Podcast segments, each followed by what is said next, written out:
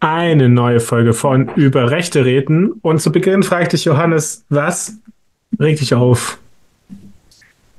Ja, mich äh, regt ein Thema auf, das eng zusammenhängt mit der Korrektivberichterstattung, ähm, die ihr ja alle mitbekommen habt. Wir haben hier auch relativ ausführlich drüber gesprochen.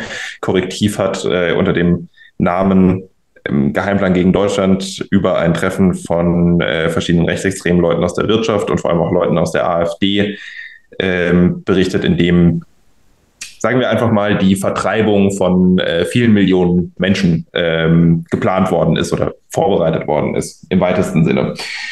Und äh, zu diesem Thema gab es jetzt ein Gerichtsverfahren. Das ist äh, ganz jüngst entschieden worden auch. Und zwar hat Vos Gerau, das ist einer von den Personen, die bei diesem Treffen anwesend waren, gegen die Berichterstattung geklagt. So, so ein klassischer äußerungsrechtlicher Fall, wo quasi eine Person, über die berichtet wurde, gegen den Inhalt der Berichterstattung klagt. So, und jetzt hat Vos Gerau ähm, drei Aussagen aus diesem Artikel angegriffen rechtlich und äh, wollte erreichen, dass Korrektiv die nicht weiterhin verbreiten darf. Jetzt muss man dazu sagen, bei diesen drei ähm, Aussagen, um die es äh, dabei ging, das, waren, das war jetzt nicht irgendwie so die Grundmanifeste der Korrektivberichterstattung. Ne? Also, also es hat nichts mit diesen Vertreibungsplänen zu tun gehabt, gehabt nichts äh, damit, dass irgendwie Martin Sellner da war, sondern es waren eher nur so, so, so Einzelaussagen, die äh, über Vosgerau getroffen wurden oder bei denen man gesagt hat, dass Vosgerau sie selber getroffen hat. Ähm, er hatte jetzt in einem Punkt Recht bekommen vom Landgericht Hamburg. Ähm, und zwar ging es dabei darum, dass Korrektiv geschrieben hatte, dass Vos-Gerau gesagt hätte, dass es Sinn ergeben würde, wenn möglichst viele Leute sich mit äh, Beschwerden äh, bei der Wahlprüfungsbehörde melden, damit eine äh, Wahl als unrechtmäßig anerkannt wird. So, und das hat Vos-Gerau bestritten, hat gesagt, nein, das habe ich selbstverständlich nicht gesagt weil es auch überhaupt keinen Sinn hätte, das zu sagen. Der ist ja, also ist ja promovierter Jurist und ähm, auch äh, Hochschullehrer in äh, Köln. Und äh, in der Tat ist eine Wahlprüfbeschwerde nicht erfolgsversprechender, nur weil viele Leute sich beschwert haben. So, das ist, wenn überhaupt, so eine Agitationstaktik oder sowas. In dem Punkt hat er deswegen Recht bekommen, weil das Gericht gesagt hat, okay, er hat glaubhaft gemacht, dass er diese Aussage so nicht getroffen hat, weil die einfach auch aus der Position heraus nicht wirklich Sinn ergeben hätte. Und das darf Korrektiv jetzt nicht mehr in Zukunft berichten. Was das am Artikel von Korrektiv ändert, lässt sich mit einem Wort zusammenfassen. Nichts. Weil, also ne, so den Satz kann man jetzt halt rausstreichen, der, der spielt ja aber für die, für die, für die Gesamtgemengelage ähm, keine, keine ernsthafte Rolle, würde ich mal sagen. Der Anwalt von äh, Vosgerau, der ihn da vertreten hat vor Gericht, ähm, Brennecke heißt der. Der ist übrigens bei der äh, Medienkanzlei Höcker, die wir schon aus äh, vielen anderen Verfahren kennen. Über die haben wir auch immer wieder berichtet. Hans-Georg Maaßen war ja auch eine Weile bei denen. Der hat gesagt, das Verfahren sei ein voller Erfolg gewesen. Wörtlich, wir freuen uns, dass wir korrektiv dazu zwingen konnten, den Kernvorwurf von den angeblichen Ausweisungsplänen selbst zu revidieren und ihnen obendrein eine glatte Falschbehauptung verbieten zu lassen. Und also, wie man aus dem Urteil, das in Hamburg gefällt wurde, zu diesem Schluss kommen kann, das ist mir persönlich absolut rätselhaft. Hat er noch gesehen, dass es in rechten Medien dementsprechend rezipiert worden ist. Ne? Also alle haben geschrieben, ja, hier ähm, Korrektiv wurde verboten, dass sie äh, ihre Recherche veröffentlichen und die dürfen diese Aussagen jetzt gar nicht mehr treffen. Das ist alles, das ist alles Quatsch. Das stimmt, stimmt nicht. So, es ist eine Kleinigkeit, die Korrektiv ändern muss, was bei einer so umfangreichen Recherche eigentlich auch schon ja, keine Ahnung, fast normal ist das so, dass, dass so eine Kleinigkeit mal passiert, beziehungsweise es geht halt einfach schnell, dass so eine Kleinigkeit mal drinsteht. Es geht ja um einen Satz, der nicht mehr wiedergegeben werden darf. Und daraus wird jetzt mit voller Absicht gemacht, ähm, ja, eben auch vom Rechtsbeistand von Vos Gerau, dass äh, Korrektiv irgendwie im Großen und Ganzen einen falschen Artikel verbreitet hätte. So, und das ist schlicht und ergreifend falsch. Und äh, ja, mich regt es einfach auf, wenn Leute so dreist äh, Tatsachen verdrehen. Ähm, ja, geht mir der Hut hoch, ne? Ja, verständlich. Ich finde es auch krass, dass man dann einfach, das ist eine perfide Taktik, dass man gegen etwas klagt, wo man weiß, okay, in dem Punkt werde ich Recht bekommen, ja, weil, und dann bekomme ich einen Punkt Recht, obwohl es nur ein Prozent ist der ganzen Geschichte und dann renne ich durchs ganze Land und brüll, alles, was die sagen, ist falsch. Finde ich, es ist richtig, man muss darauf aufpassen, weil ähm, ich sag mal so, zum Beispiel die Taz, äh, die hat das jetzt nicht so ganz aufgegriffen, aber die Über Überschrift hieß, Korrektiv muss sich korrigieren. Das klingt ja schon so, als ja, ist ein bisschen Clickbaiting vor der Taz. nicht so optimal. Ja, gut, müssen sie, müssen sie ja auch halt in einem Punkt, aber was ich halt, also was ich wirklich so krass finde, ist, dass der Anwalt sich hinstellt und sagt, der Kernvorwurf der Ausweisungspläne, der, der hätte revidiert werden müssen. Das, also das muss, das muss Korrektiv ja gar nicht revidieren. Korrektiv muss nur einen kleinen Satz äh, revidieren, der eben Vosgerau betrifft. Und das Lustige ist, ähm, Vosgerau und sein Anwalt haben ja, sind ja gar nicht gegen die Kernvorwürfe vorgegangen. Dagegen wurde ja nicht mal ein Klageantrag eingereicht in irgendeiner Form. Also von daher ähm, ist mir das ein bisschen schleierhaft, wie man zu dieser Bewertung des Prozesses kommen kann äh, als, als Anwalt in der Situation. Aber gut äh, ist passiert. Es wurde von vielen Medien aufgegriffen. Gerade in rechten Kreisen wird es, wie gesagt, gerade auch breit getreten bis zum geht nicht mehr, ähm, damit die Leute weiter schön das glauben können, was sie eh glauben wollen. Ja gut, das mal zum Einstieg. Aber lass mal noch mal hier beim, äh, beim Geheimtreffen, beim geheimsten aller Geheimtreffen bleiben. Nämlich nicht für, äh, oder zu Fosquero, vielleicht ganz kurz noch zu sagen, CDU-Mitglied übrigens. Nur ja. hat man ja nicht erwähnt. Aber dann springen wir zur AfD und einen, der auch dabei war bei dem Parteitreffen, nämlich Ulrich Siegmund, der Fraktionsvorsitzende der ähm, AfD in Sachsen-Anhalt. Und ähm, nee, er ist gar nicht Fraktionsvorsitzender, er ist einfach nur Abgeordneter in Sachsen-Anhalt. Ähm, und der wurde nämlich jetzt vom Landtag abgewählt von seinem Posten als Vorsitzender vom Sozialausschuss, als Konsequenz für sein, seine Teilnahme an dem Treffen. Ähm, genau, er selber hat das äh, nicht eingesehen. Er hat gesagt, auf ein Märchen basierender Antrag und es gilt nur die reine Kontaktschuld, die da benutzt wird. Äh, was aber leider interessant ist an der ganzen Sache, ist so, dass in Sachsen-Anhalt ist äh, das wohl so, dass diese Ausschüsse, Ausschussvorsitzende an gewisse Parteien gehen und nicht sozusagen gewählt werden vom Ausschuss an sich. Und so kann man nur jemanden abwählen, wie in dem Fall Siegmund. Äh, die AfD hat jetzt aber angekündigt, dass sie äh, diesen Vorsitz natürlich neu besetzen wird. Und sein Nachfolger wird laut AfD Hans-Thomas äh, Tillschneider. Das ist, äh, Johannes verzieht die Mine mit dem Kopf. Also Scheiße das ist mit der so, Zunge, herrlich. Ja, äh, Tillschneider ist so eines der, also ich meine, die AfD ist ja rechtsextrem, aber Tillschneider ist schon einer der extremsten, die es überhaupt gibt in der AfD. Äh, ja, ein, ein, ein, ein, Name, den sogar ich mir gemerkt habe. Und ich bin wirklich, also mein, mein Gehirn ist ein absolutes Sieb, wenn es um Namen geht. Ja, das ist so einer, der, äh, der hatte ja ein Parteibüro zum Beispiel ähm, in diesem Ide identitären Haus in Halle oder so. Also genau, und das wird jetzt der Nachfolger wohl. Ähm, ja. Vom Regen interessant, Traufe, oder? genau.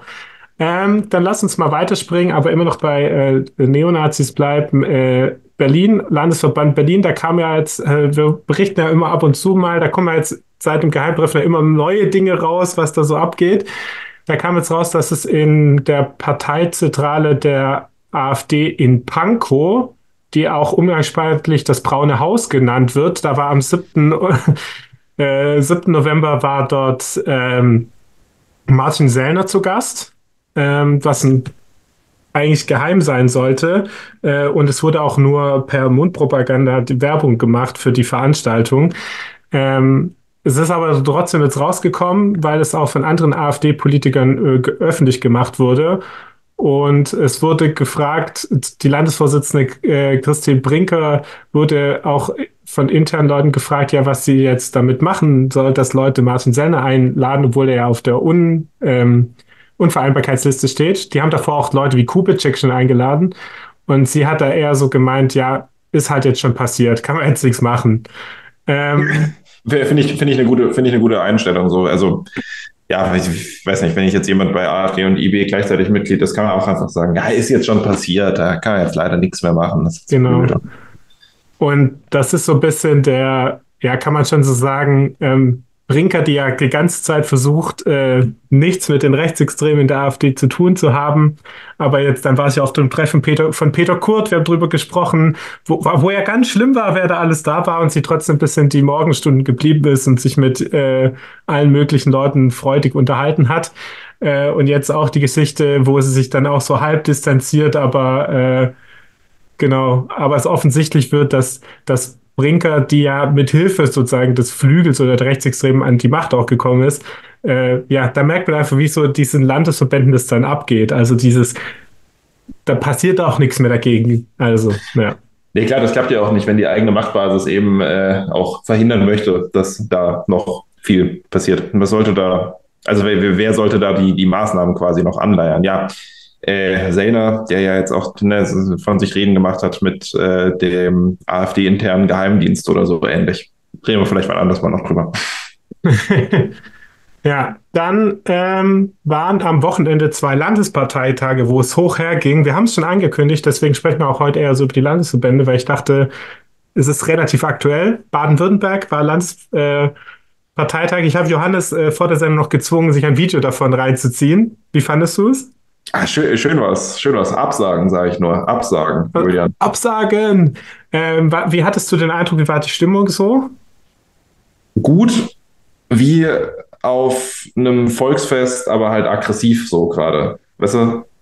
Also, nee, keine Ahnung. Ähm, ist, ja, ist ja ganz interessant, weil äh, die AfD in Baden-Württemberg äh, keinen Delegiertenparteitag macht, ähm, sondern einen Parteitag, da können halt Mitglieder kommen ne, und ähm, sind dann dementsprechend halt einfach, ja, so wie Delegierte, sonst quasi stimmen- und redeberechtigt. Was ja in der Regel dazu führt, dass ja, recht viele Leute da sind und man halt auch vorher nicht so ganz genau weiß, wer, wer so alles auftaucht, weil man braucht halt nur einen Mitgliedsausweis, um da zu sein. Ich finde es ja irgendwie, muss ich sagen, zum Beobachten immer ganz geil weil es natürlich auch Chaos triggert, ähm, muss man absolut sagen. Ne? Weil ich sag mal, wenn Leute sich wählen lassen müssen, um auf so einem Parteitag sein zu dürfen, dann spricht viel dafür, dass sie schon mal in irgendeiner Form bei ihrem Ortsverband oder so ähm, eine, ich weiß nicht, gewisse Grundübereinstimmung mit äh, Parteithesen bewiesen haben, dass sie vielleicht auch so ein bisschen Rhetorik drauf haben, dass sie so ein bisschen reden können äh, und dass sie vielleicht auch nicht die aller, allerwirsten Thesen vertreten, aber klar, auf so einem äh, nicht delegierten Parteitag, da taucht dann halt jeder auf unter Umständen, ähm, was man da in Baden-Württemberg vielleicht auch sehen konnte. Also gerade an, an, an der Stimmung, die im Saal war. Ja, ähm, was ging es da? Also es war sogar nicht mal ein, ähm, es war sogar ein Sonderparteitag, äh, der eingerufen wurde, weil 22 von 37 ähm, Kreisverbände äh, dazu auf äh, oder das beschlossen haben und da wurde sozusagen der Vorstand neu gewählt. Ähm, nämlich da gibt es nämlich richtig Ärger der, bei der AfD Baden-Württemberg. Äh, da geht es äh, vor allem auch um eine Immobilie, die dem Kreisverband in Ludwigsburg äh, äh, übermacht wurde oder vererbt wurde.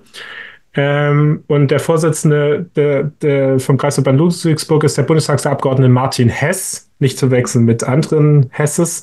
Ähm, und äh, der war auch schon Landesvorsitzender zusammen auch mit Alice Weidel. Ähm, und da gab es das Ärger, weil das wurde dann verkauft an ein AfD-Mitglied. Ähm, genau, und es wurde ein Gutachten erstellt. Da kam raus, das wäre ein Wert von 125.000 Euro, die Wohnung. Und dafür wurde sie sozusagen auch äh, verkauft. Ähm, der neue Landesvorstand hat dann aber ein neues Gutachten erstellt. Ähm, äh, der, da kam dann raus, dass der Schätzpreis eigentlich 196.000 Euro ertragen sollte. Ähm, und sie wurde dann erst für und die, die Wohnung wurde aber für 165.000 letztendlich verkauft. Also es geht halt darum, jetzt äh, ein bisschen kompliziert, äh, es geht darum, dass die Wohnung prinzipiell für weniger verkauft werden konnte, als sie hätte sein können. Und irgendwie gibt es halt sehr viel Ärger, was auch äh, rechtliche Probleme für die AfD haben kann, was jetzt irgendwie noch Kosten anfällt, weil es einen Pflichtanteil gibt, der an die Erben gehen müsste. Und wenn sie ihn zu wenig verkauft haben, hätten die also weniger bekommen, als sie ihnen eigentlich zustehen würde würden und die Klagen könnten sein, dass sie das jetzt einklagen, was sozusagen dann die AfD ausgleichen müsste. Aus dem Geld, was sie ja nicht bekommen haben.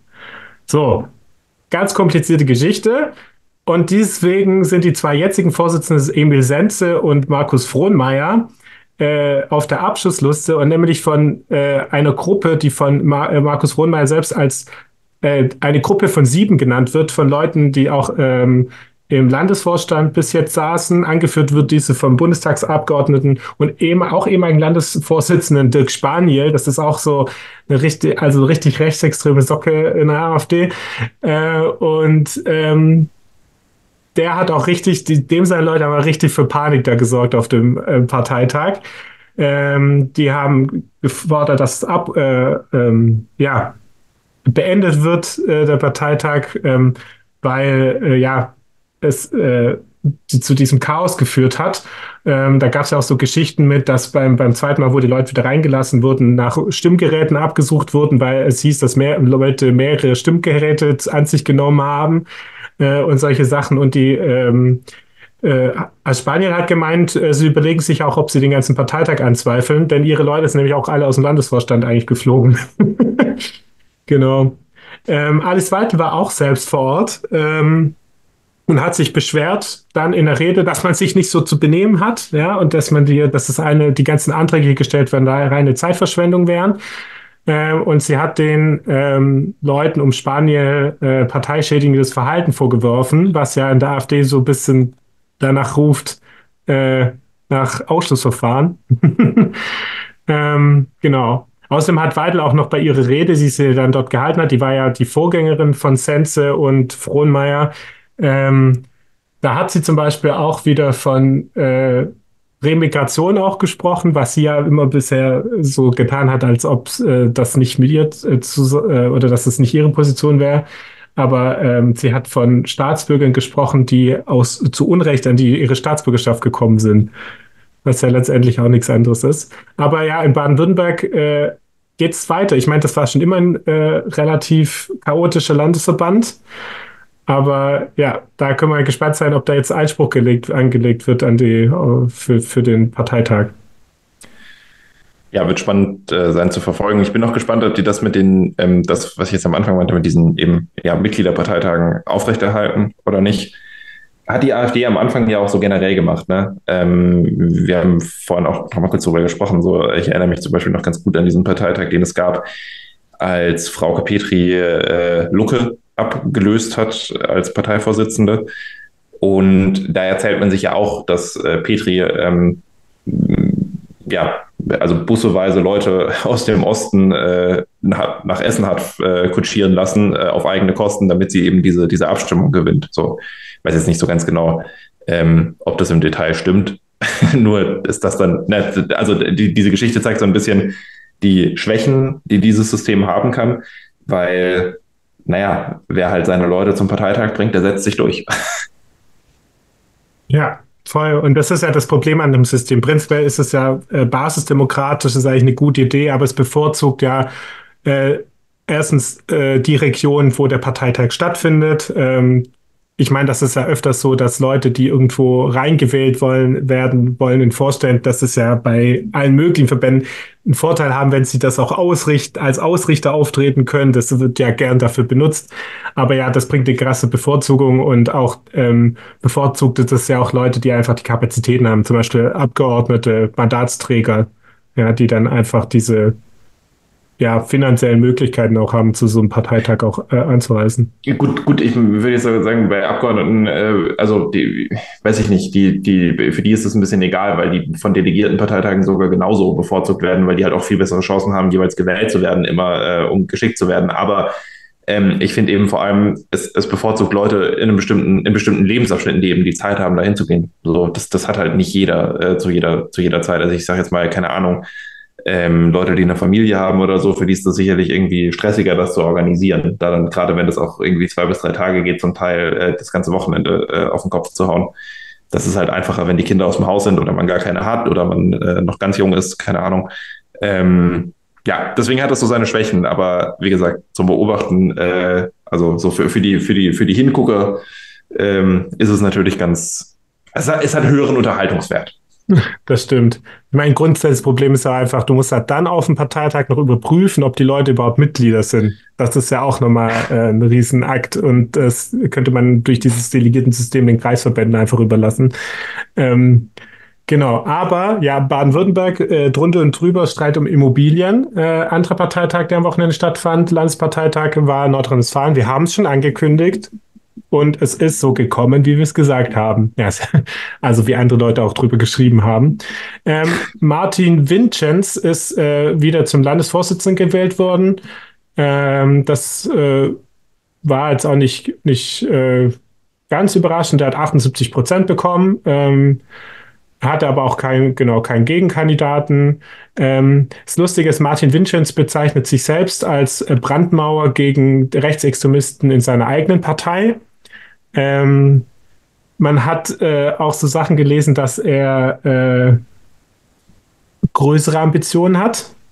Das heißt Bundesvorstand, Bundesvorsitz, wo ich mir ehrlich gesagt so denke, das ist ein Landesverband, der hat 5% bei den letzten Landtagswahlen geholt. Er ist ein Typ, den kennt niemand. Und der AfD, muss man ja auch sagen, ist auch eine Partei, wo ich so sage, dass Landesvorsitzende auch nicht so eine große Rolle spielen, wie zum Beispiel jetzt bei einer CDU oder so. Die ja. Sachen können sich entwickeln. Und ähm, ich sag mal so, Tino Kruppalla war jetzt vielleicht auch nicht die allerbekannteste Persönlichkeit, als er ähm, zum, also ja, in den Bundesvorstand gewählt worden ist, oder? Ja, also, genau, ja. aber man, bei der AfD ist eigentlich schon so, dass Bundestagsabgeordnete, also der Bundestagsfraktion, das ist eigentlich die, die Machtbasis. Also Kupralla war ja der, ja. der sozusagen Kretschmer damals geschlagen hat. Das war ja so die Geschichte, wie er Bundesvorsitzender geworden ist. Und oft werden ja auch, äh, Bayern hast ja den Prochatschka, der ist Landesvorsitzender, der ist auch Bundestagsabgeordneter, das hast du in vielen Verbänden auch, Baden-Württemberg mit Frohnmeier auch. Also eigentlich ist es so, dass diese Bundestagsabgeordneten, das sind eigentlich so die, die, die mächtigsten Personen, mhm. außer Ausnahmen sind halt so Höcke oder so. Ähm, aber so diese Landtagsabgeordneten, die auch Landesvorsitzende sind, das sind meistens relativ ja, nicht, nicht so relevant in der AfD. Und ehrlich gesagt, glaube ich auch mit dieser Positionierung holst du in der AfD auch kein, äh, gewinnst du kein Besensteh. Äh, Gut, ist ja, ist, ja, ist ja vielleicht auch, wenn man sich das alles so strukturell äh, anguckt, gar nicht so ein Wunder, ne, dass vielleicht die, die Landesverbände nicht die ganz große Rolle in der, in der Machtbasis spielen, weil Regierungsbeteiligung eher schwierig. Ähm, und ja, wie du auch gerade gesagt hast, gerade dort, wo man vielleicht auch wenig bis kaum Stimmen bei Landtagswahlen gewinnt, naja, woher soll das Vertrauen kommen im Vergleich dann zur CDU? Weil du das schon als Beispiel gewählt hattest, wo dann Ministerpräsidenten eben die Landeschefs sind, ähm, die eben sehr viel politisches äh, Gewicht in die Waagschale werfen können. Genau. Aber es war, man kann diesen Parteitag trotzdem nicht als Sieg für Vincenz bezeichnen. Nämlich Matthias Helferich wurde in den Landesvorstand als stellvertretender Landesvorsitzender gewählt. Ähm, er hat äh, gegen eine ehemalige Landtagsabgeordnete kandidiert, hat 58 Prozent der Stimmen geholt. Und das ist schon ein deutliches Zeichen, so jemanden reinzuwählen. Wir hatten es ja in, vor zwei Wochen schon darüber, weil er ist nicht Teil der Bundestagsfraktion aufgrund seiner ja, Äußerung, wie hat das, wie war es, das schöne Geschichte, Gesicht das des freundliche NS, Gesicht des, des. So, so hat genau. er sich selber bezeichnet. Genau, und andere Tätigkeiten. Er hat ja auch zum Beispiel sein äh, Abgeordneten ähm, Büro im ehemaligen Nazi-Kiez von Dortmund, also ehemalig dadurch, also äh, da gab es ja mal die Geschichte, dass jetzt vor zwei Jahren die ganzen Nazis plötzlich weg waren äh, und in Ostdeutschland aufgetaucht sind.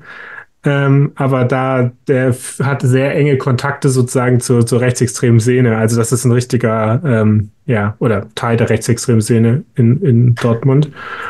Und genau, der hat es geschafft, äh, genau, gewählt zu werden in den Landesvorstand. Und das ist ein deutliches Zeichen dafür, dass, ja, eigentlich kann man jetzt letztendlich sagen, wir machen jetzt seit, um kurzes Resümee zu ziehen, wir machen jetzt seit, wann haben wir angefangen? Herbst 2020 mit dem Podcast. Mhm. Und oft haben wir noch früher darüber gesprochen, dieses Meutenlager gegen die, das Höcke-Lager so ein bisschen, Flügel gegen die gemäßigten Anführungszeichen. Und welcher Landesverband sich so wie aufstellt. Also wer wo sozusagen das Sagen hat oder ob sie sich die Posten teilen. Man kann doch jetzt eigentlich sagen, das spielt, ist irrelevant. Man sollte das gar nicht mehr sagen. Ich meine, der WDR hat doch gefragt bei ähm, äh, äh, einen Artikel noch mit der Überschrift äh, versehen, wird die NRW-AfD endgültig rechtsextrem? Ich würde sagen, alle Landesverbände sind jetzt rechtsextrem. Ich, ich, ich würde auch sagen, dass man, also, okay, alle, muss dann immer nochmal vielleicht ein bisschen, müsste vielleicht nochmal ein bisschen genauer hingucken und differenzieren. Aber ich weiß gar nicht, da, wo wir jetzt in den letzten Wochen und Monaten mal so ein bisschen intensiver drauf geschaut haben, kann man das, glaube ich, guten Gewissen sagen. Ich meine, selbst der Verfassungsschutz kommt ja äh, als unser gutes altes Frühwarnsystem bei mehr und mehr Landesverbänden zu dem Ergebnis, dass sie vielleicht doch rechtsextrem sind. Das will schon was heißen, ähm, wenn der Verfassungsschutz das schafft, über Rechtsextreme zu sagen, dass sie rechtsextrem sind. Ähm, ja, Stichwort Hans-Georg Maaßen und so. Ähm, von daher, ja, also zumindest, zumindest mal ne, über dieses, diese, diese Etikettierung rechtsextrem und so, da kann man dann inhaltlich halt immer streiten. Was ist das jetzt und wer gehört dazu und wer gehört nicht dazu, wie auch immer. Was man aber auf jeden Fall sagen kann, ist, dass diese, dieser Versuch von der Differenzierung von irgendwie Flügel-Höckelager im Vergleich zu den gemäßigten, da ist die Grundlage weg. Weil welche, welche gemäßigten denn? Es gibt von mir aus schon noch so ein paar gemäßigtere Leute in der Partei. Wir hatten es vorhin ja von äh, Berlin und diesen Leuten, die dann die Geschichte mit Sellner öffentlich gemacht haben. Ich finde das ganz interessant, weil es da ja offensichtlich wirklich noch Leute gibt, die sich über sowas auch ärgern und die so sagen, so, das, das kann doch nicht sein, dass wir als AfD sowas machen. Ne? Ähm, also die existieren schon noch, aber die haben halt in der Partei keine Machtbasis mehr, was man ja auch immer wieder sieht, weil sie sind irrelevant. Von den Spitzenpositionen sind sie verdrängt worden, ähm, was ja auch einfach daran liegt, dass die Mehrheit in der Partei nicht so ist und die Sachen anders sieht. Und dementsprechend, ja, also keine Ahnung, der Flügel hat sich formal aufgelöst äh, in dem Moment, in dem er die Partei war, kann man vielleicht sagen. Ja, ja, würde ich auch so sagen. Und da vielleicht noch eine kurze Nachricht aus äh, Schleswig-Holstein, ähm, nämlich das äh, Parteiausschlussverfahren von äh, Doris von Zein-Wittgenstein, lang nicht mehr über sie gesprochen, äh, äh, war nicht erfolgreich. Das wurde von einem Gericht abgelehnt oder äh, und nicht abgelehnt, sondern sein Wittgenstein hat dagegen geklagt und das Gericht hat ihr Recht gegeben. Ähm, und die AfD wird jetzt keine Berufung einlegen, was ja auch so ein bisschen drüber spricht, finde ich. Ähm, also 2019 wurde sie damals schon ausgeschlossen, es hat jetzt länger gedauert, ähm, dass sie auch gar kein Interesse mehr hat, äh, sich damit zu beschäftigen, dass solche Leute ausgeschlossen wird. Sein Wittgenstein wurde ja auch unter deswegen, äh, unter anderem deswegen ausgeschlossen, weil sie äh, Mitglied einem Verein war, der von Ursula Haverkamp gegründet wurde. Das ist ja eine der bekanntesten deutschen Holocaustleugnerinnen. Ähm, und hatte Kontakte zu ihr. Ähm, genau. Aber ja, sie bleibt äh, in der Partei, wird wahrscheinlich auch keine weitere große Rolle spielen. Aber ja, 2017 wäre sie fast äh, Bundesvorsitzende geworden. Eine Stimme hat ihr gefehlt. So, dann lass uns zum weiterspringen. Johannes, oder? Weg von ein bisschen von der AfD zu unserem äh, Thema, über das wir äh, gern oder gern, gern sprechen müssen, äh, aber was uns wichtig ist, Asyl und Migration. Äh, das Thema Asyl, da gab es jetzt äh, eine Meldung von, von, von ganz oben, vom Herrgott. Äh, ja, von ganz oben. Ja, ja. Ganz oben. Von dem neuen Landrat des Saale-Orla-Kreis. Der hatte nämlich eine Idee. Ja, eine Idee, deren Grundlagen ja aber schon sehr viel früher gelegt worden sind, ähm, bekanntermaßen oder auch nicht bekanntermaßen, wie auch immer. Äh, Arbeitszwang für, Pflicht, für Flüchtlinge oder Arbeitspflicht für Flüchtlinge. Äh, Im Saale-Order-Kreis äh, müssen Flüchtlinge jetzt äh, demnächst arbeiten, so gemeinnützige Arbeiten verrichten, vor allem auch in ihrer Unterkunft und so, äh, für den sagenhaften Stundenlohn von 80 Cent. Das ist mal stark. Was bekommt man für 80 Cent im Supermarkt? Oh, ich weiß gar nicht, was bekommt man für 80 Cent im Brötchen, fast, zwei Brötchen. Fast, fast, eine schlechte Tüte Chips. Ja, ja aber wird schon knapp. Da muss ja, das, kriegt man, das, kriegt man noch nicht, das kriegt man noch nicht ganz, also fast. Muss zwei Stunden. arbeiten für eine schlechte Tüte ja. Chips. Ähm, genau, wenn äh, man sich diesen, dieser Arbeitspflicht, also wenn man dazu quasi aufgefordert wird und sich dann äh, verweigert, dann äh, kann, ähm, können, die, können die Le Leistungen, die man bekommt, gekürzt werden. Und äh, diese ganze Maßnahme wurde ja irgendwie, wir haben, wir, wir haben das mal so grob nachgeschaut, 2016 eingeführt ähm, unter Andrea Nahles, ne? Für Arbeit und Soziales, ja. Ja, genau. Ähm, so richtig Gebrauch gemacht hat davon scheinbar aber niemand. Also wie, wie, soweit wir das jetzt äh, feststellen konnten, ähm, gab es zwar so ein paar Kreise, die irgendwie mal so drüber gesprochen hatten und sich das mal überlegt hatten, ob sie, ob sie davon Gebrauch machen, aber ähm, das hat dann niemand durchgezogen bisher so. Und jetzt soll das ähm, unter dem Herrgott eben stattfinden. Äh, ist auch sowas, als ich das gelesen habe, dachte ich mir im ersten Moment so, ja, also da werden sich jetzt einige Leute, die CDU gewählt haben, um AfD zu verhindern, auch denken, das hätte ich mir sparen können in der Situation, wenn dann diese Politik gemacht wird. Ähm, ja, also ich finde es ich find's, ich find's ziemlich krass, ne? muss, ich, muss ich jetzt auch mal ganz ehrlich sagen, dass man es irgendwie als legitim erachtet, Leute für so einen lächerlichen Stundenlohn zu arbeiten zu verpflichten, denen man in vielen Fällen nicht erlaubt zu arbeiten. Das, das ist, das ist, finde ich, nämlich der ganz große Skandal an der Sache. So, ich, ich fände es auch nicht, ich fände auch nicht richtig, einen Arbeitszwang äh, zu machen, wenn die Leute grundsätzlich berechtigt wären zu arbeiten. Ähm, da könnte ich aber zumindest so halbwegs verstehen, woher der Wind weht und woher diese Gedanken kommen. Aber Leuten erst keine Arbeitserlaubnis geben und ihnen dann sagen, so, ja, aber du kannst hier nicht die ganze Zeit faul rumsitzen, ne? So, du musst schon arbeiten. Hier, mach mal das, kriegst 80 Cent die Stunde. Das finde ich schon, absolut fragwürdig. Also ich, ich, ich finde, das ist echt eine Schweinerei. Ähm, ja, genau. Wir, wir haben uns dann auch mal noch kurz angeguckt, wie läuft das im Moment mit äh, der Arbeitserlaubnis ähm, für Flüchtlinge. Ne? So, weil ich habe jetzt ganz oft gelesen, ich weiß nicht, wie es dir ging, wenn ich Artikel darüber gelesen habe, stand überall so, ja, äh, die ersten drei Monate dürfen Flüchtlinge nicht arbeiten. Grundsätzlich. Also da gibt es eben keine Arbeitserlaubnis. Und dann fragt man sich natürlich, ja, okay, gut, und, und dann, also heißt es irgendwie, ab dem vierten Monat darf man ganz entspannt arbeiten? Ähm, oder, oder wie sieht es aus? So, und grundsätzlich ist es eben so, dass man nach Deutschland kommt, dann registriert man sich irgendwann als Flüchtling und in den ersten drei Monaten nach dieser Registrierung darf man grundsätzlich gar nicht arbeiten. Also da gibt es gar keine Möglichkeit zu arbeiten. So. Dann ist es so, wenn man anerkannt worden ist, also zum Beispiel als Flüchtling, äh, oder wenn man einen anderen Schutzstatus bekommen hat, subsidiären Schutz insbesondere, dann bekommt man eine Arbeitsgenehmigung. So. Das bedeutet, das hängt jetzt erstmal daran, wie schnell der eigene Asylantrag bearbeitet wird. So, das äh, kann das ganze Verfahren beschleunigen. Also ich sage mal, wenn man kommt, ähm, registriert wird und der, Flücht und der, der Asylantrag innerhalb von drei Monaten bearbeitet worden ist, dann kann man nach diesen drei Monaten halt einfach arbeiten gehen, Ende aus. Jetzt ist es ja aber in der Realität so, dass solche Anträge nicht innerhalb von drei Monaten bearbeitet werden. So, die meisten Anträge dauern mindestens sechs, gerne auch deutlich länger, teilweise auch 24 Monate. Es gibt auch Fälle, wo es noch länger dauert. So, was ist eigentlich da?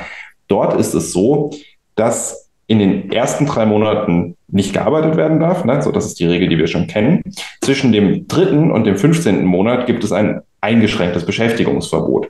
Da darf man nur dann arbeiten, wenn eine Vorrangprüfung durchgeführt worden ist und danach die entsprechende Erlaubnis durchgeführt worden ist. Was ist eine Vorrangprüfung? Die Vorrangprüfung läuft so ab, dass äh, die Person, die ähm, jetzt, sagen wir mal, äh, gerade noch darauf wartet, wie, der, wie, wie, wie über den Asylantrag entschieden wird und jetzt irgendwie schon, keine Ahnung, sechs Monate da ist. Das heißt nicht, wenn dieses grundsätzliche Arbeitsverbot reinfällt, ähm, die stellt einen Antrag, darauf den Job aufnehmen zu können. Und die Agentur für Arbeit prüft dann, ob diese Stelle, die ein Asylbewerber oder ein Flüchtling ausüben möchte, nicht auch von deutschen Arbeitnehmern oder wegen der Gleichbehandlung von Unionsarbeitnehmern, also aus der EU, äh, ausgeführt werden könnte. Und dafür muss der Arbeitgeber die Stellenausschreibung für diese Stelle bei der Agentur für Arbeit einreichen. Die Agentur für Arbeit versucht dann innerhalb von sechs Wochen jemanden zu finden, der ja, deutsch ist und das macht. Und wenn das klappt, wird eben die Person eingestellt oder muss eingestellt werden. Und nur wenn das nicht klappt, darf äh, der Flüchtling bzw. Asylbewerber oder die Asylbewerberin eingestellt werden irgendwie eine ganz schön absurde Sache so und ähm, auch äh, weiß ich, ich, ich weiß jetzt nicht, wir haben, wir, wir, wir haben, wir haben nicht nachgeschaut, ich gebe es zu, wie das in der Praxis abläuft. Ich kann mir aber gut vorstellen, dass es auch gar nicht so einfach ist, einen Arbeitgeber zu finden, der diese ganzen Schritte mit einem dann auch wirklich durchgeht. So, und ich glaube schon, dass das dazu führt, dass ziemlich viele Leute, es für ziemlich viele Leute sehr schwierig ist, ähm, relativ schnell in den Arbeitsmarkt reinzustarten. So, und Leute in dieser Zeit, in denen man ihnen faktisch verbietet oder in denen man ihnen, sagen wir mal, zumindest große Steine in den Weg legt, einfach eine Arbeit zu finden, dazu zu zwingen, irgendwelche gemeinnützigen Arbeiten für einen lächerlichen Stundenlohn zu machen, das ist das, ich finde das, ich finde das schon, ich finde das schon richtig frech. Was ich halt einfach nicht verstehe, ist, warum zahlt man da nicht wenigstens Mindestlohn dafür? Das geht mir persönlich echt nicht rein. Das verstehe ich auch nicht. Ich finde es auch ziemlich dreist. Ich finde auch 80 Cent ist auch, also da kann man es ja auch gleich lassen. Also, ja, richtig. Das also, ich auch so. Was soll das denn? Was ist das denn? Also, was ist das denn für eine Zahl? Also, warum nicht 70 oder 90? Ja. Nee, also ich meine, es wäre irgendwie sinnvoll, die Leute, wenn man sie einbinden könnte, zum Beispiel Asylwerber und Kunst oder in der Kommune irgendwelche Tätigkeiten nachzugehen, aber wie gesagt, Mindestlohn, das ist ja genau, auch, dann, dass dann, es dann eine Pflicht wird, weil ihnen wird ja, also sie können maximal 460 Euro bekommen und wenn sie es nicht sich weigern, da zu arbeiten, kann ihnen 180 Euro abgezogen werden. Ja, also das, das muss ich vorstellen. Für 80 Cent Arbeit, das hat schon so was, ich finde, das hat so was richtig, also das ist eine klasse, krasse Ausbeutung für mich. möglich. Es wird ja selten genutzt wohl, ja. Jetzt ist das Thema, aber also das ist so, also da kann ich nur einen Vogel zeigen, das ist ganz schlimm. Ja, ich verstehe es auch nicht so richtig. Ähm, dann äh, habe äh, hab ich jetzt noch eine äh, vielleicht ganz interessante Stimme ähm, zu dem Thema gefunden. Äh, und zwar stammt die vom Bayerischen Landkreistagspräsidenten Thomas Karmasin. Ähm, gut, er kommt aus Bayern und das irgendwo Vorsitzender, dementsprechend ist aus der CSU. Das ist, glaube ich, wenig überraschend. Der sieht nämlich die Forderung nach der Arbeitspflicht sehr, sehr kritisch, weil er hat gesagt, naja, ähm, dann müssen wir davon ausgehen, dass wir einen zusätzlichen Anreiz schaffen, dass Leute sich auf den Weg nach Deutschland machen. Deswegen sollte man das nicht tun. Also, ne, so äh, kontextualisiert das mal in eurem Kopf. In der CSU hat man Angst, dass eine Arbeitspflicht mit einem Stundenlohn von 80 Cent ähm, schon ein Anreiz ist, dass mehr Leute nach Deutschland kommen und will das nicht machen. Damit ist, glaube ich, sehr viel über die deutsche Asylpolitik gesagt. Ja, absolut. Also so dumm. So dumm. Entschuldigung. Ach ja, Mama ist es, ist, es, ist, es, ist, es, ist, es ist eigentlich, es ist eigentlich ja schon, schon ziemlich verrückt, ähm, wenn man sich das mal so anschaut. Ja. ja. Achso, eine Sache äh, habe ich gerade noch vergessen äh, zu erwähnen ähm, bei, bei diesen Aufenthaltstiteln. Es gibt ja auch noch Leute mit einer Duldung. Ne? So, ähm, also so, man, man, man kriegt eigentlich keinen Status, kann aber nicht abgeschoben werden aus irgendwelchen Gründen. Wenn ihr Näheres dazu wissen wollt, was die genauen Unterschiede sind, hört in die Folgen äh, zu Flucht und Migration rein. Das ist ein Dreiteiler. Ähm, der ist auch noch abrufbar. Äh, dort läuft es im Prinzip äh, ganz genauso. Auch da ist es so, zwischen dem dritten und dem fünften Monat muss eben diese Vorrangprüfung durchgeführt werden, damit man arbeiten kann.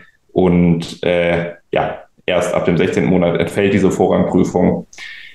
Ähm, genau, einen ganz uneingeschränkten Zugang auf den Arbeitsmarkt gibt es jeweils immer erst nach 48 Monaten.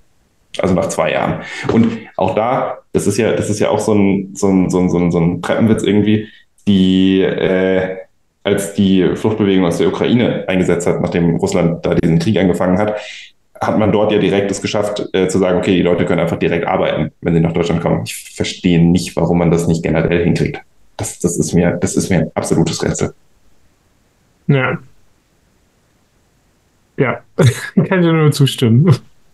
Ja, auf der einen Seite beschwert man sich darüber, dass das alles zu viel Geld kostet und der Sozialstaat das sich irgendwie nicht leisten kann. Auf der anderen Seite verwehrt man Leuten, die das zum Teil, also viele von denen wollen wirklich arbeiten, dringend sogar, verwehrt man ihnen äh, den Zugang auf den Arbeitsmarkt, macht ihnen das Leben so schwer wie möglich. So und ich meine, die Leute haben sowieso genug Sachen, um die sie sich kümmern müssten, wenn sie hier anfangen wollen zu arbeiten. Also, so Deutschkurse und so ist ja äh, ein Thema. Also ich, ja, es ist, es ist mir, äh, man tut alles, damit die Integration nicht gelingt.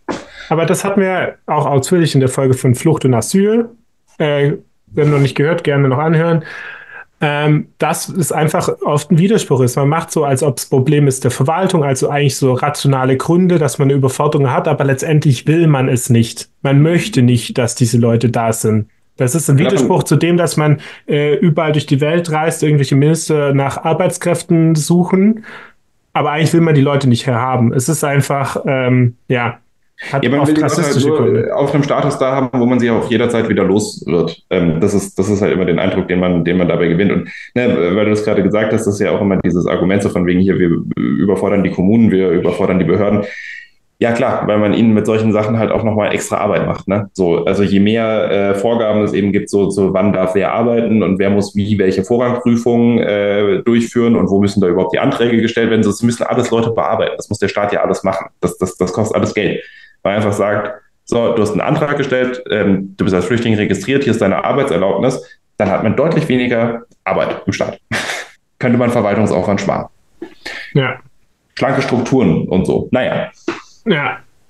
Aber wir werden mal dabei, ich bin mal gespannt, wie sich das jetzt entwickelt. Das ist ja relativ neu, äh, ob das jetzt überall gelten wird oder ob man vielleicht mal das Gesetz dann auch ändert.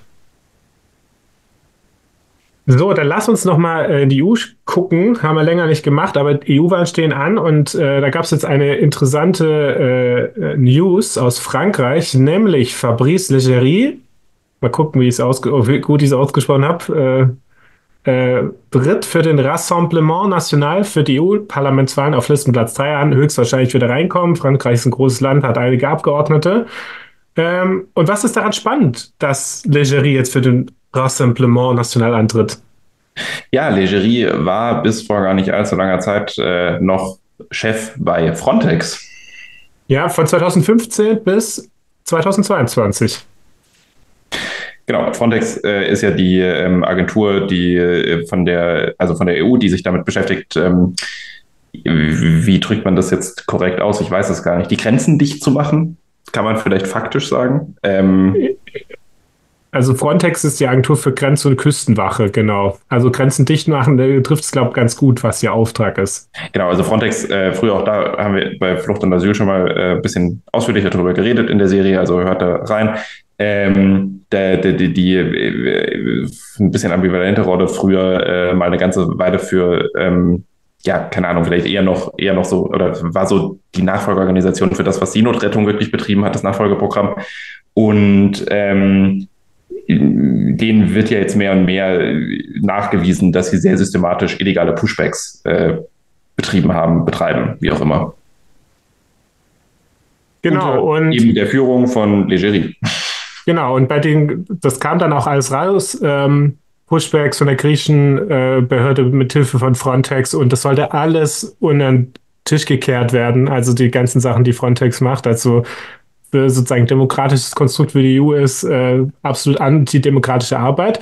Und Lechery war einfach äh, ja, der Chef von dem Ganzen und hat das dann auch äh, dafür die Verantwortung getragen und war auch wohl, es hieß ja immer so, dass es auch immer äh, mit seinem Wissen alles passiert ist. Und jetzt, oh Wunder, wo tritt man, wo taucht man plötzlich auf? Ja. Auf dem Listenplatz einer rechtsextremen Partei. Und ich finde, die Zeit hat es gut äh, betitelt, in einem Artikel der französische Hans-Georg Maaßen. Ja, kann man wahrscheinlich guten Gewissens so sagen. Das, Außer dass Hans-Georg Maaßen halt noch nicht bei der AfD aufgetaucht ist. Genau, aber dieses so zu wissen, also so, so politische Beamte, ja, die dann so oft gilt ja so das Bild so als dieses politische Neutral sie handeln sozusagen nach dem, was sie müssen, äh, äh, oder was, was ihre Aufgabe ist. Und das ist dann schon spannend herauszufinden, wenn da offensichtlich eine rechtsextreme Gesinnung immer dahinter steckte und damit jetzt auch politisches Kapital äh, ähm, gemacht werden soll, ja. Und klar, äh, bin absolut gegen Gesinnungsprüfung, aber man sollte immer auch im Kopf behalten, dass halt so Leute auch eine Weltanschauung haben oder auch eine gewisse ja, Sichtweise auf Dinge und warum sie so handeln, wie sie handeln. Und das wäre halt so, bei solchen Sachen, finde ich, gehört das halt immer dazu, mitzudenken. Ähm, ja, finde ich absolut, ja, es ist auf der einen Seite nicht irgendwie überraschend, auf der anderen Seite aber trotzdem, ja, wie, wie er das sich sozusagen jetzt preisgibt, indem er sozusagen mit dieser Kandidatur ja offensichtlich ja sein vorheriges Handeln in, in einen noch größeren Kontext setzt. Bezeichnend, ähm, ja. bezeichnend. Beze das ist das bezeichnend. dafür. Ja, äh, apropos EU-Parlament, da fand ich, da habe ich noch eine andere interessante Nachricht im Spiegel gelesen, nämlich Sarah Skütedal hat da nämlich Probleme. Wird dir wahrscheinlich nicht sagen, der Name. Äh, kein Problem, ich bring's, äh, bring's dir ein bisschen näher. Sarah Skütedal sitzt seit 2019 im EU-Parlament für die schwedische Partei Christdemokraterna. Ähm, das ist eine, äh, die sind Teil der EVP, also Christdemokratische Partei. Ähm, und äh, Sachas Küttedal ist schon immer wieder aufgefallen. Also 2019 war sie sehr erfolgreich als Spitzenkandidatin und die ist äh, immer schon damit aufgefallen, ähm, stärker mit rechtsextremen Parteien äh, in der EU-Parlament zusammenzuarbeiten. Also sie hat gesagt, es gibt einen Grund, warum europaweit rechtsextreme Parteien wie die AfD in Deutschland auf dem Vormarsch sind. Das ist, weil die Mitte-Rechtsparteien die Probleme der Menschen nicht mehr richtig adressiert haben. Ähm, und ähm, jetzt ist eine interessante Geschichte äh, rausgekommen, nämlich es gab wohl eine nicht bindende Befragung der Parteimitglieder für die EU-Spitzenkandidatur, wo sie äh, Skütedal verloren hat. Sie war nicht bindend. Dann hat sie Schock bekommen, oh, was mache ich jetzt? Dann hat sie Kontakt aufgenommen mit dem Vorsitzenden der rechtsextremen Schwedendemokraten, ob sie vielleicht auch für sie kandidieren könnte, falls ihre eigene Partei sie nicht nehmen würde. In der Zwischenzeit hat der Parteirat, wie bei so guten Parteien entscheidet ja nicht das nicht die Mitglieder, wer Spitzenkandidat wird, sondern das entscheidet der Parteirat. Bei, guten, bei Christdemokratischen Partei ist wahrscheinlich überall üblich, dass sie es doch machen kann. Also sie soll ihre Spitzenkandidatin werden. Tja, dann kam aber dummerweise raus, dass sie schon mit den Schwedendemokraten darüber gesprochen hat, ob sie nicht für sie kandidieren könnte, äh, was natürlich dann bei den Christdemokraten gar nicht so gut ankam und sie jetzt ab, äh, äh, aus der Partei ausgeschlossen wurde und aus der Fraktion. Ähm, okay, das ist, würde ich sagen, verhältnismäßig spektakulär. Es ist spektakulär, ja. Und ich finde es auch spektakulär, weil sie auch immer so eine war, die dann gesagt hat, also dieses, ja, mit diesem, oh, wir müssen mit den Rechtsextremen äh, zusammenarbeiten, um sie schwächer zu machen. Und dann kommt raus, ah, eigentlich könntest, hättest du auch gar kein Problem für die Rechtsextremen an sich auch anzutreten. Das ist das gleiche wie Lecherie und so diese ganze Geschichte mit diesem, ach so, nee, ach so, du denkst nicht, das ist eine Strategie für konservativ, sondern du bist eigentlich selber rechtsextrem. Finde ich total spannend. Ja, aber halt selber bei denen mitmachen. Ähm, kurze Frage: Tritt sie jetzt bei den Schwedendemokraten an? Das ist noch offen. Okay. Sie wurde dafür gefragt, äh, danach gefragt. Sie hat gesagt, ähm, ich denke nicht, dass Sie mich das letzte Mal gesehen haben. Basis war ihr Abschlussstatement auf der ähm, in der Runde, wo sie äh, mitgeteilt hat, was jetzt rausgeflogen ist. Kann sein, dass sie jetzt für die Schweden Demokraten antritt. Mal gucken. Spektakulär. Dann schauen wir mal, was wird. Was wird. So, zum Ende der Folge kommt ein AfDler der Woche. Johannes lacht ein bisschen, weil es nicht das erste Mal war, dass ich diesen Satz gesagt habe, aber zum ersten Mal in deutscher Grammatik. So, AfDler der Woche dieses Mal. Wieder jemand von der EU-Listen, äh, von der EU-Wahlliste der AfD. Listenplatz 6, Mark Jong. Wir sprechen heute über ihn. Ähm, und Mark Jong sitzt seit 2017 schon äh, im, im, Bundestag für die AfD und äh, war auch Landessprecher der AfD Baden-Württemberg von 2017 bis 2019. Gründungs war mit, äh, äh Gründungsmitglied 2013 damals ähm, spannend, geboren 1968 in Meran in Italien. Äh, er würde wahrscheinlich sagen Südtirol eher, noch um es zu präzisieren. Äh, hat auch wegen seinem Vater die niederländische Staatsbürgerschaft, wegen seiner Mutter die italienische Staatsbürgerschaft und seit 2011 äh, die deutsche Staatsbürgerschaft. Von solchen Leuten spricht die Arbeit. Das ist aber nicht sehr patriotisch von ihm. Das ist nicht, nein, das ist äh, multikulturell, würde ich sagen. Ja. Genau. Aber äh, Jong ist eigentlich auch schon, hat irgendwie schon eine relativ große äh, öffentliche Bekanntheit gehabt, weil er so ein bisschen als der Parteiphilosoph galt oder gilt äh, der AfD, nämlich er selbst äh, Philosoph ähm, und war äh, wissenschaftlicher Mitarbeiter ähm, für Philosophie und Ästhetik an der Staatlichen Hochschule für Gestaltung in, in Karlsruhe. Und er hatte genau auch äh, dissertiert, war Mitarbeiter von äh, Peter Sloterdijk oder Assistent von Peter Sloterdijk, einem relativ bekannten äh, deutschen Philosoph. Ich habe äh, relativ lang gebraucht, um herauszufinden, dass Peter Sloterdijk Deutsch ist. Ich dachte mir, es wäre ein Niederländer. Aber egal. Ähm, ich dachte früher immer Norweger, so vom Namen her. genau. Ähm, und Sloterdijk übrigens auch, auch, auch, auch jemand, der ähm, so in, in der Philosophie für Leute aus der neuen Rechten, die beziehen sich ganz gerne auf den. So. Kann man, glaube ich. Genau, ja, er ist auch. Ja, ich habe auch schon von Leuten gehört, dass er ein bisschen umstritten ist mit seinen ja, Aussagen. Ja, ist ein, ist ist ein kritischer, so. ist ein kritischer, ist ein kritischer, ähm, kritischer Mensch gewesen, äh, in jedem Fall. Ich kenne mich mit den Schriften jetzt auch nicht im Detail aus. Äh, ich habe nur so Sachen drüber gelesen immer. Ähm, ja. Ich glaube aber, man kann schon sagen, es hat, es, hat, es hat Gründe, warum sich Rechte auf ihn beziehen. So. Genau. Ähm, aber er lebt noch, nicht, weil es klang gerade so, als du hast ihn schon äh, in die äh, ins Grab geredet. Er ist wahrscheinlich immer noch. Ja, das war keine Absicht. Nein, aber genau. ähm, aber das Spannende ist so, weil ähm, Sloterdijk hat mal über Jong gesagt, dann 2016, er dürfte sich vielleicht als mein Schüler bezeichnen, wenn er in seiner Assistenzzeit wenigstens ein einziges vorzeigbares Buch geschrieben hätte. So war bleibt nur, es nur bei falschen Zitaten. Äh, 2018 hat er ihn dann in einem Interview mit dem New Yorker äh, gesagt, äh, oder er wurde gefragt, ob sie eine gemeinsame Basis hätten. Hat er Nein gesagt. Jong sei ein kompletter Hochstapler. Und ähm, 2020 hat er gesagt, Jong hat, habe sein Konzept von Eros und Thymos falsch interpretiert und es gab an und er und gab an, seit längerem keinen Kontakt mehr mit ihm zu haben. Äh, ja, interessante Geschichte. ähm, Man könnte es vielleicht zusammenfassen, not his biggest fan. Genau. Ähm, und äh, Jong hat zwar in 2014 eigentlich immer äh, direkt nach der oder schnell nach der Gründung immer davon gesprochen, dass es ein AfD-Manifest braucht. Er hatte äh, dazu was geschrieben im, im Cicero. Äh, da hat er dann so äh, tolle Sachen geschrieben. Ähm, äh, er beruft in dem Manifest zur Bewahrung traditioneller Familienstrukturen und deutscher Nationalkultur auf äh, wo allerdings der Amoklauf, Amoklauf der Moderne sein Zerstörungswerk an diesen Traditionen bereits verendet habe, gelte es, tradierungswürdige Zustände überhaupt erst neu zu schaffen.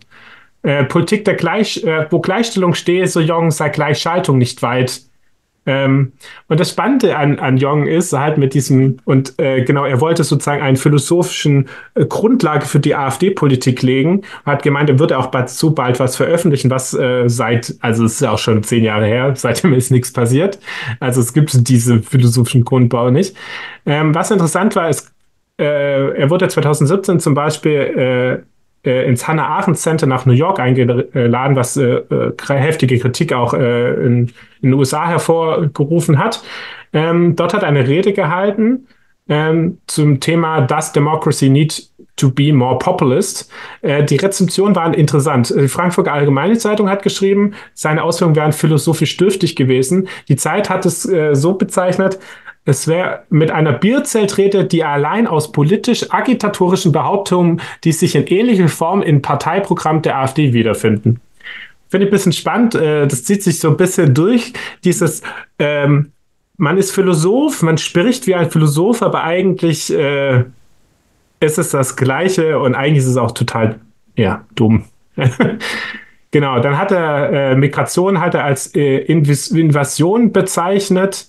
Ähm, er hat 2017 auf äh, ähm, bei der 17. Winterakademie vom Institut für Staatspolitik in Schnellroda einen Vortrag gehalten zum Thema Gewalt. Es waren auch Martin Sellner da und Jack Donovan aus den USA, Mitglied der Alt-Right-Bewegung.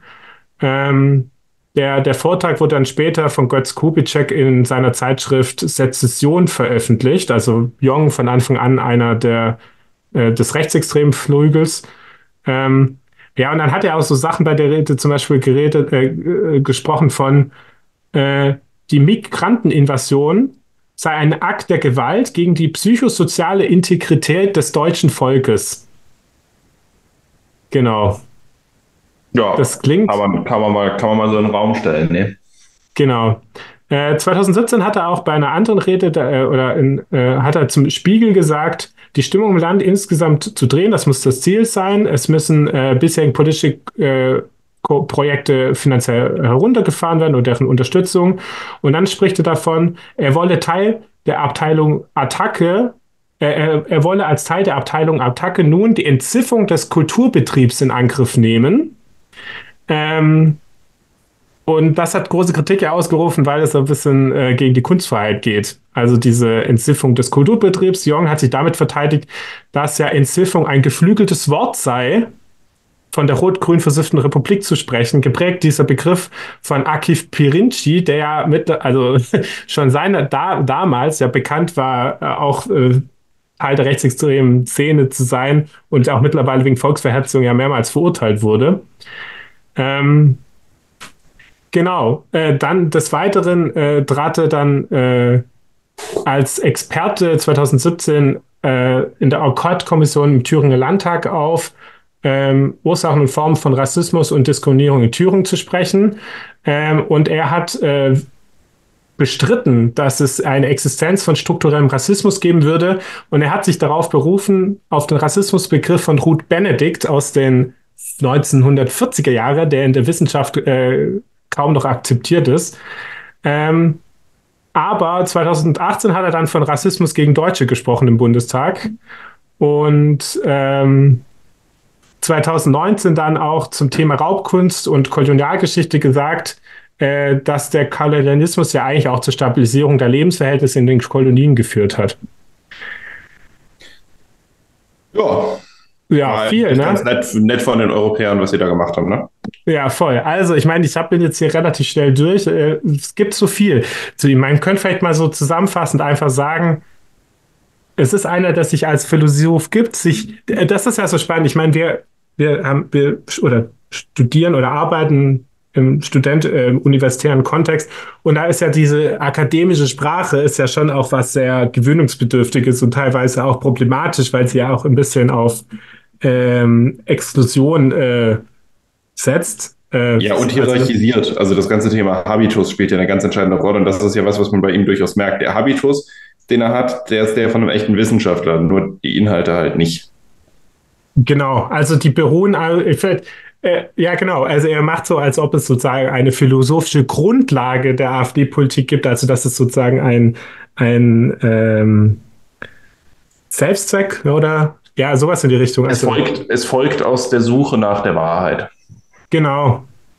Und äh, ja, ich meine, da gibt es ja noch andere Sachen, die, die, die, ich noch gar nicht jetzt vorgelesen habe von ihm. Ähm, äh, ja, ihm geht es auch viel bei der Erinnerungskultur auch darum, ähm, dass jetzt ein Schlussstrich gezogen wird und dass Deutschland sich immer sozusagen nur auf die zwölf Jahre des Nationalsozialismus versteift.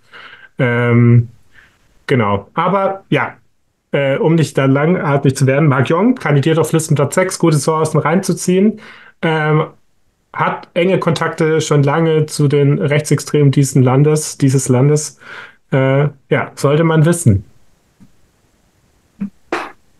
Johannes nickt und das war's dann mit der Folge. Immer wenn ich Johannes nickt, beenden wir die Folge. Ähm, Immer wenn ich nicke, dann beenden wir die genau, Folge auch. Genau. Gut, dann macht's gut. Tschüss. Bis zum nächsten Mal.